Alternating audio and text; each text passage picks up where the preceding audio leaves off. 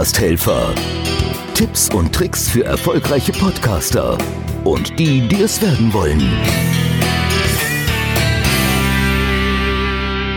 Ich bin Volker Pietsch. Das letzte Mal habe ich angefangen mit dem Thema Werbung im Podcast und Reichweite.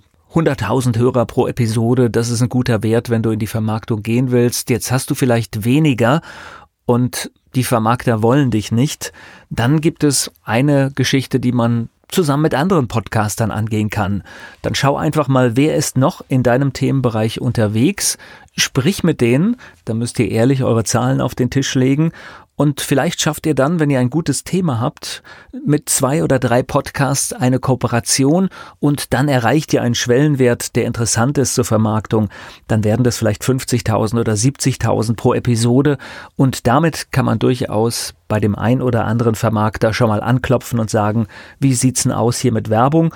Und das Schöne ist ja, man kann ja tatsächlich, wenn man zum Beispiel auch drei Podcasts mit einer unterschiedlichen Reichweite zusammenfügt zu einer Art Werbekombi, dann kann man ja auch sehr genau einteilen, wer welchen Anteil bekommt.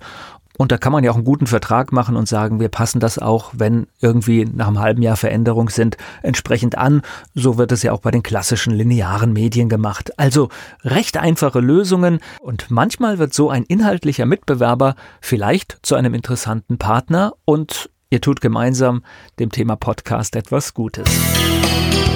Podcast Helfer.